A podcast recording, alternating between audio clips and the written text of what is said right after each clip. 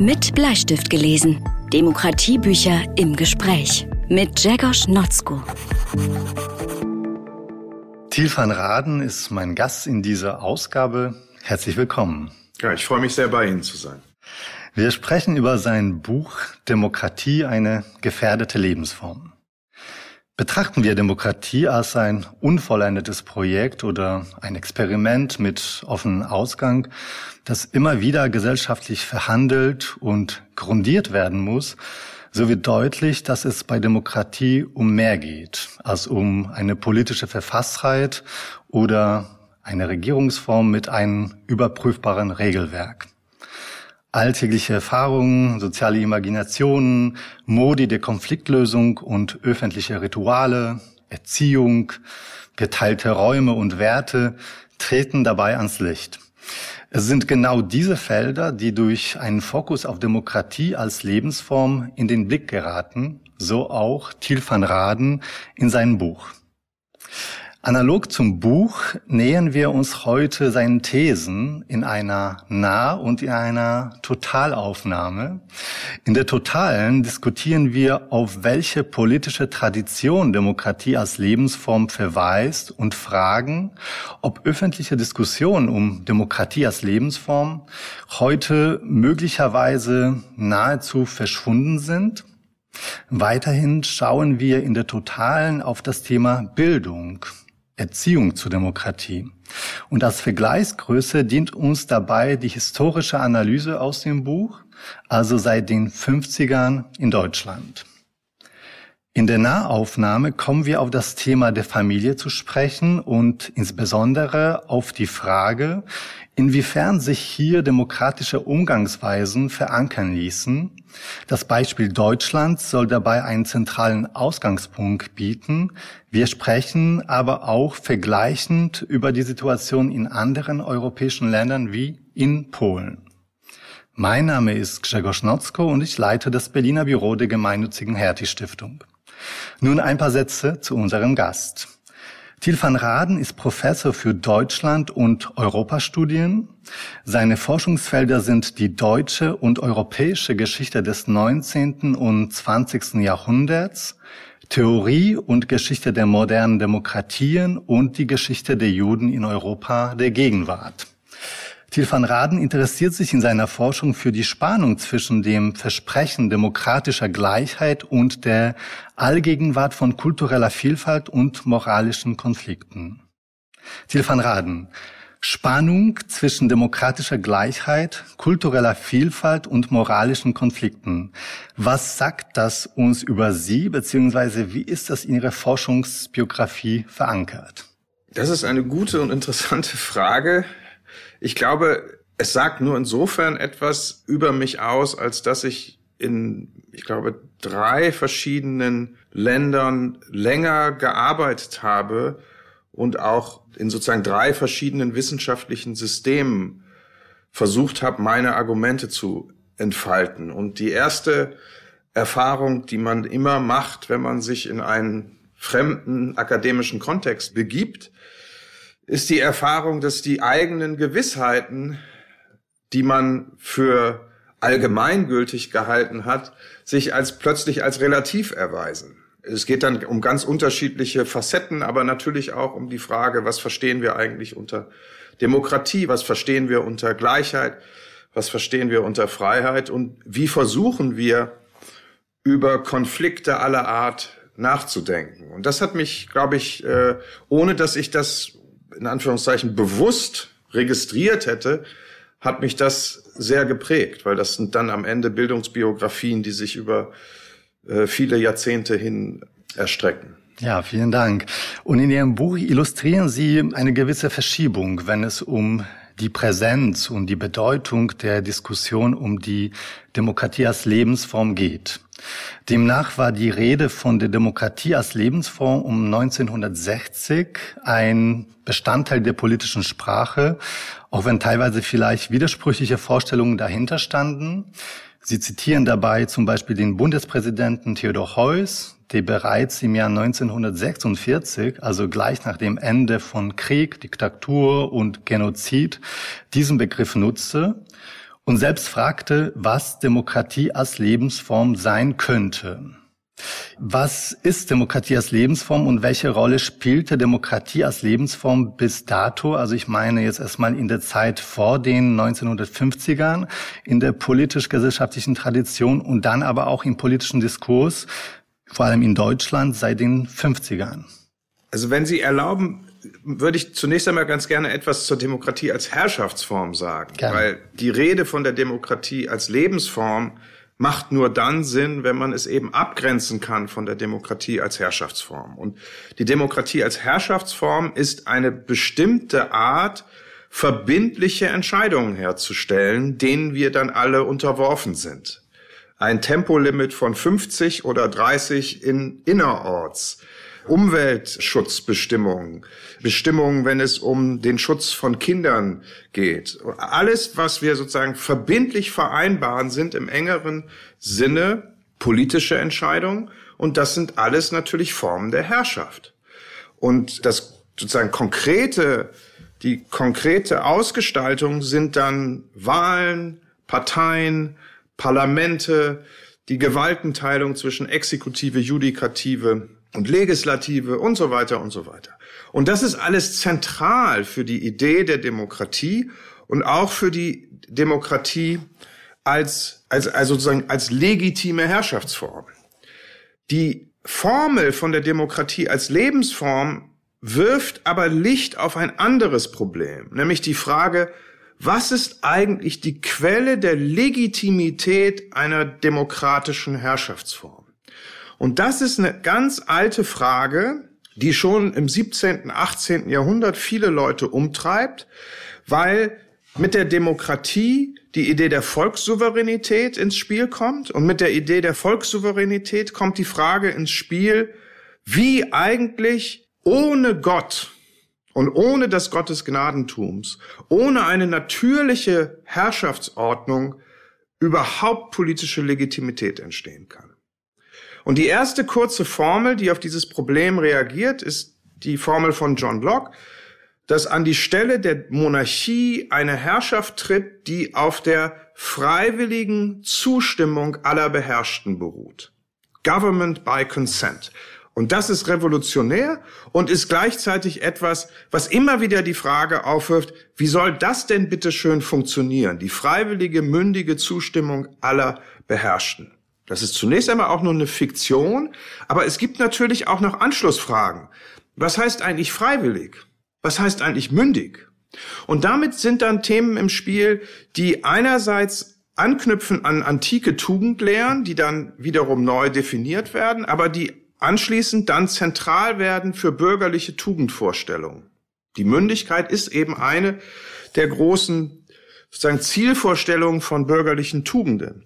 Und das wird dann im Laufe der Zeit übersetzt in eine Sprache von einem demokratischen Ethos, demokratischen Haltung, demokratischen Gewohnheiten, demokratischen Geflogenheiten und so weiter. Und darauf zielt dieses Bild der Demokratie als Lebensform. Und man sollte vielleicht gleich sagen, es geht hier nicht um die eine korrekte demokratische Lebensform, sondern das heißt immer demokratische Lebensformen im Plural. Und diese Lebensformen müssen eben, wenn Sie so wollen, eingeübt, erfahren, immer wieder erneuert werden, weil sie die soziale und kulturelle Voraussetzung bilden, dass die Demokratie als Herrschaftsform als legitim gilt, als sich und, und sich damit auch als überlebensfähig erweist.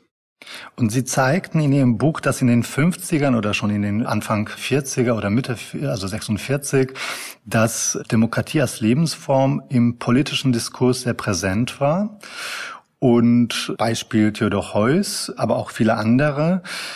Mein Eindruck ist, dass Demokratie als Lebensform heute in den öffentlichen Debatten kaum präsent ist. Wie kam es dazu, äh, vorausgesetzt, dass Sie auch dieser These zustimmen? Also es ist nicht so, dass diese Formel von der Demokratie als Lebensform völlig verschwunden ist, aber sie hat nicht mehr diese Präsenz in öffentlichen Debatten über die Demokratie, die sie in den 50er, 60er Jahren hatte. Und der erste Grund ist zunächst einmal, dass die Zeit der ersten 15, 20, 25 Jahre nach der Katastrophe des Nationalsozialismus und nach dem Scheitern der Demokratie von Weimar eine Zeit sind, in der die Frage nach den sozialen und kulturellen Voraussetzungen der Demokratie den Leuten noch auf den Nägeln brennt. Und je stabiler die westeuropäischen Nachkriegsdemokratien werden, desto stärker tritt das zurück, das Bewusstsein zurück, dass die Demokratie eben nicht vom Himmel fällt und nicht in einem Vakuum existiert, sondern verschiedene soziale, kulturelle Praktiken und vor allen Dingen auch Alltagserfahrungen aller Bürgerinnen und Bürger voraussetzt. Ja? Das, was die Voraussetzung der Demokratie ist, gilt dann gleichsam als selbstverständlich. Und ich glaube, das Faszinierende der Debatten der letzten fünf bis zehn Jahre ist, dass uns allen deutlich geworden ist, dass die Demokratie nicht selbstverständlich ist, dass sie sehr voraussetzungsreich ist, dass sie unwahrscheinlich ist und dass es sich lohnt, darüber nachzudenken, wie es möglich ist, ihre sozialen und kulturellen Voraussetzungen zu pflegen.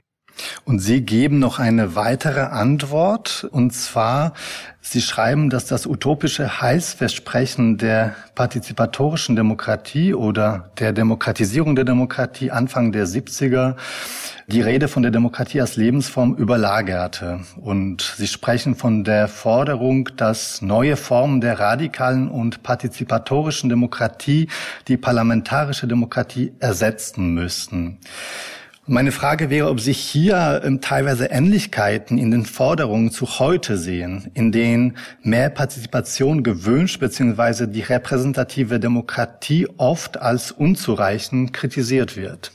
Ich würde zunächst einmal nochmal unterstreichen, dass die Rede von der Demokratie als Lebensform für mich nicht etwas ist, was an die Vorstellung von der Demokratie als Herrschaftsform tritt, sondern dass sie diese beiden Dimensionen eng aufeinander bezogen sind, eng miteinander verschränkt sind.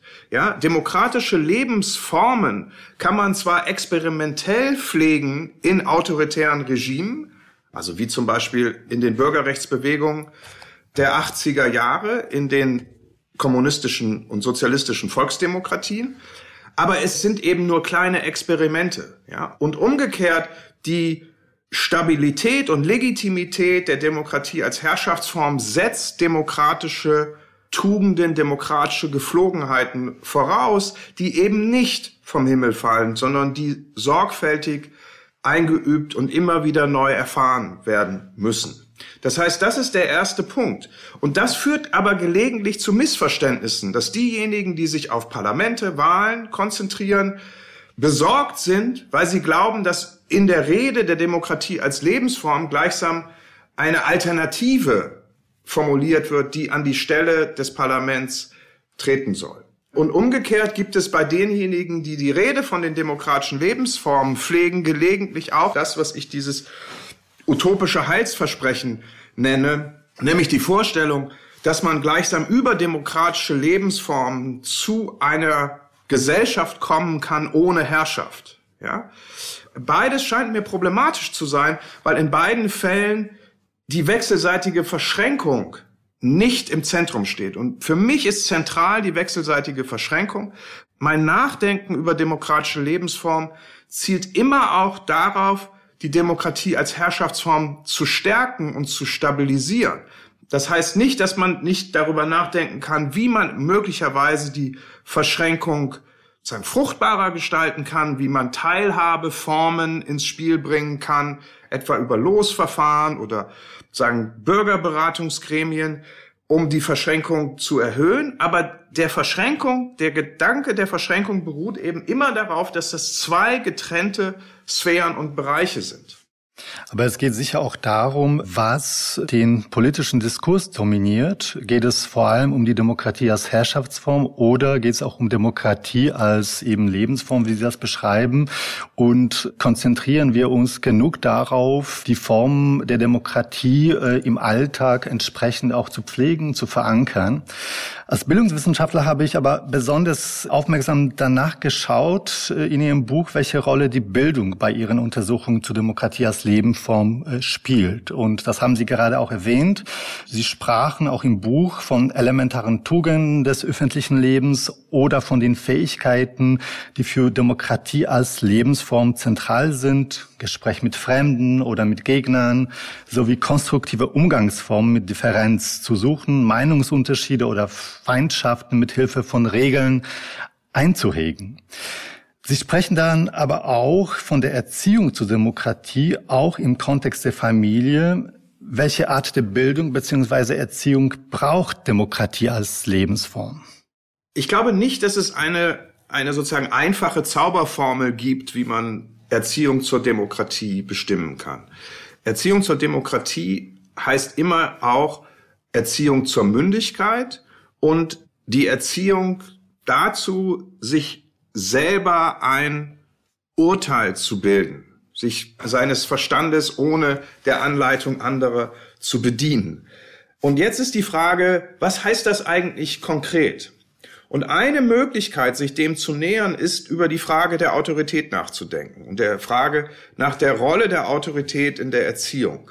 Und es gibt eine, wenn man so will, konservative Position, die betont, Autorität ist in jeder Hinsicht unverzichtbar für die Erziehung. Und dann gibt es eine sagen radikal emanzipatorische Position, die sagt, jede Form der Autorität ist zerstörerisch für eine Erziehung zur Mündigkeit. Und ich glaube, dass es lohnenswert wäre, sich darüber Gedanken zu machen, welche Art von Autorität möglicherweise mit der Idee der Demokratie vereinbar ist.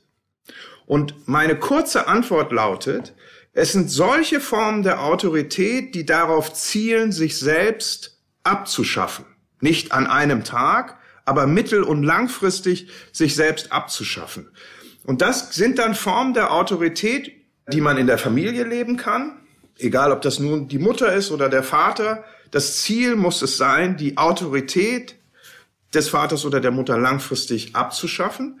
Und das Gleiche würde dann auch für den Bereich der Schule gelten und mit Sicherheit auch für den Bereich der Universität. Das heißt, diese Form von Autorität hat immer schon, wenn Sie so wollen, ein Verfallsdatum. Und dieses Verfallsdatum ist eben eng gekoppelt mit der Frage, wie wir Kinder dazu bringen können, die Autorität der Eltern in Frage zu stellen. Also nicht im Sinne von Vater eines Vatermordes, sondern im Sinne eines ständigen Nachfragens. Woher weißt du das? Wie kommst du darauf? Warum soll ich um Viertel nach acht ins Bett gehen und nicht um Viertel nach neun und so weiter und so weiter.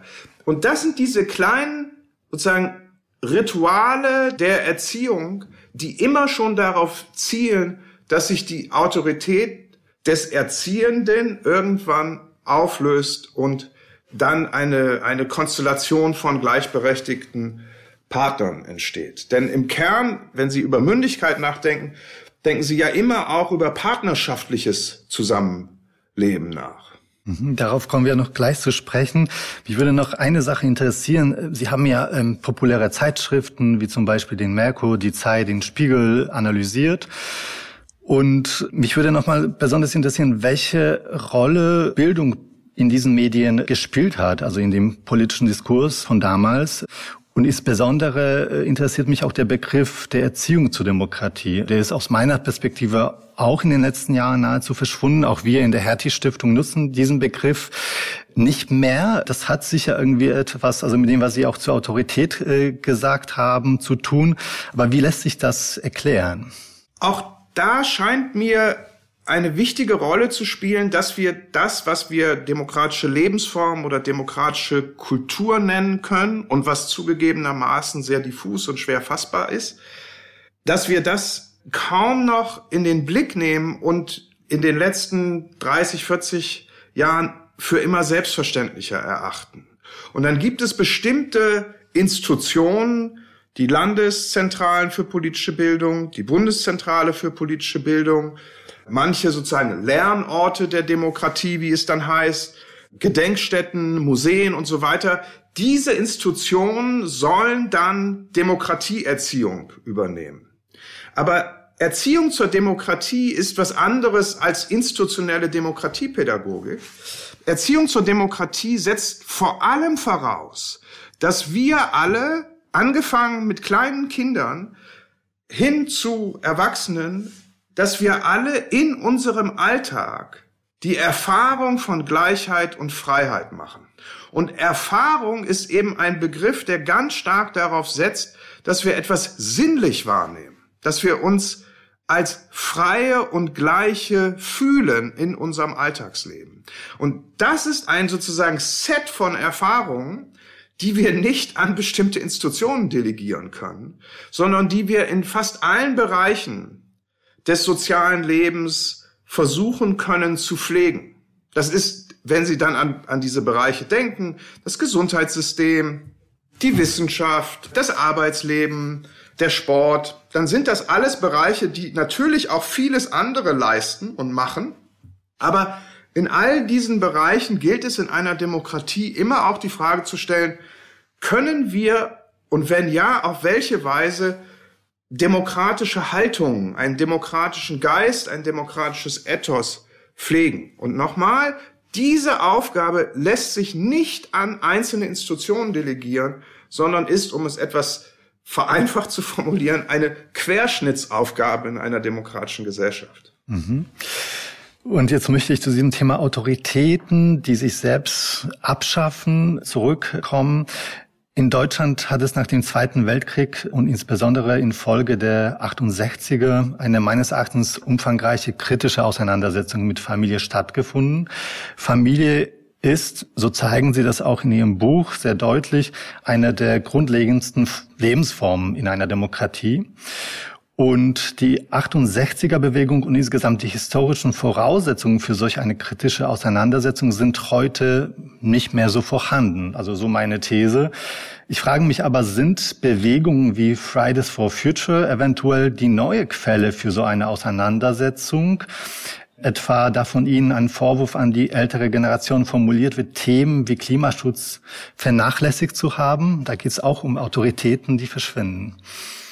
Ich glaube, dass in jedem Reizthema, in jedem Konfliktthema immer schon auch die Frage angelegt ist, wer darf mit welcher Autorität sprechen, inwieweit verändert sich die sozusagen das Gesamtgefüge von ganz vielen unterschiedlichen Autoritäten.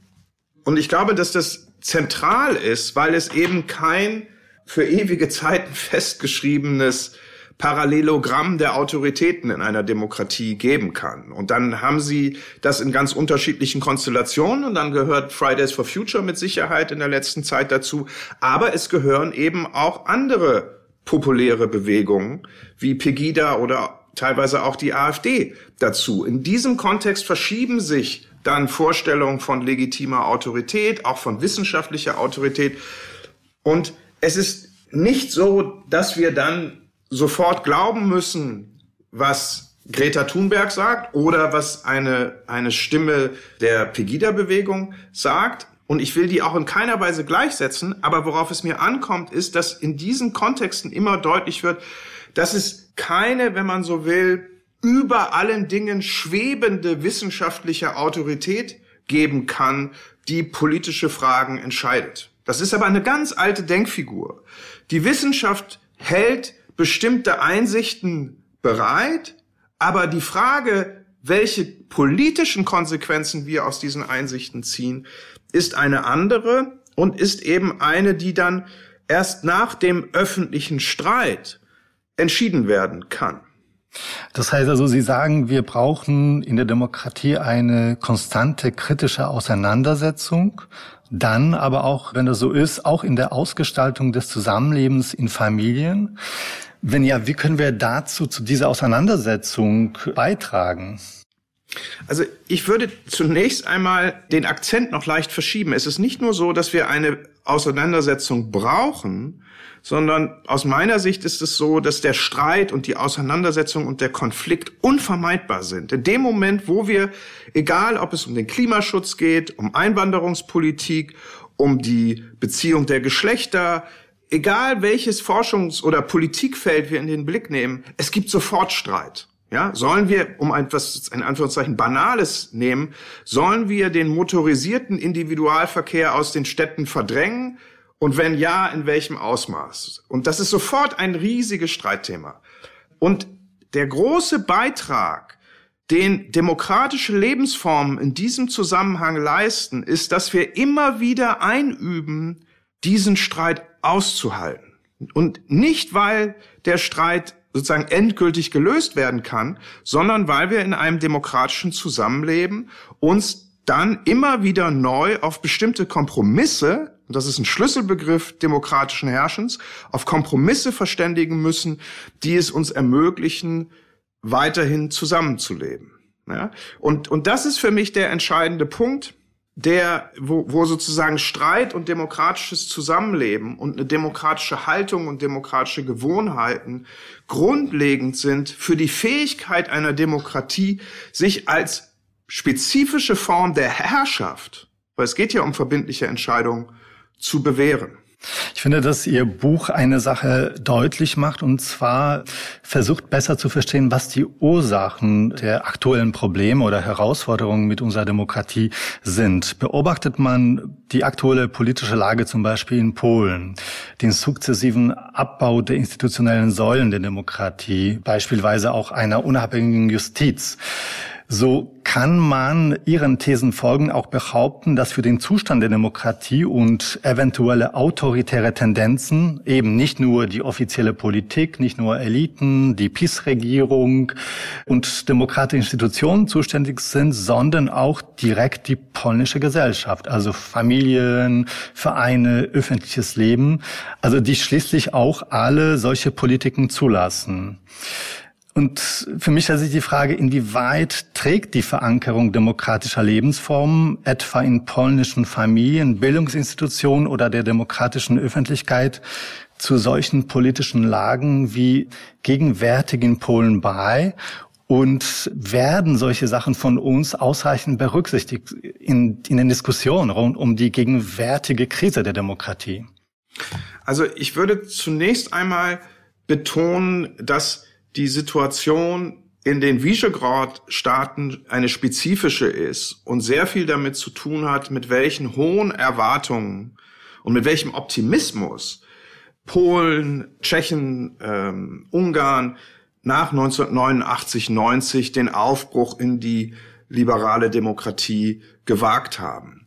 Ein wichtiges Problem scheint mir von Anfang an darin bestanden zu haben, dass gerade auch internationale Organisationen, internationaler Währungsfonds und so, die haben versucht, mit einer sozusagen universell gültigen Zauberformel die Transformation kommunistischer Volksdemokratien in liberale Demokratien auf den Weg zu bringen.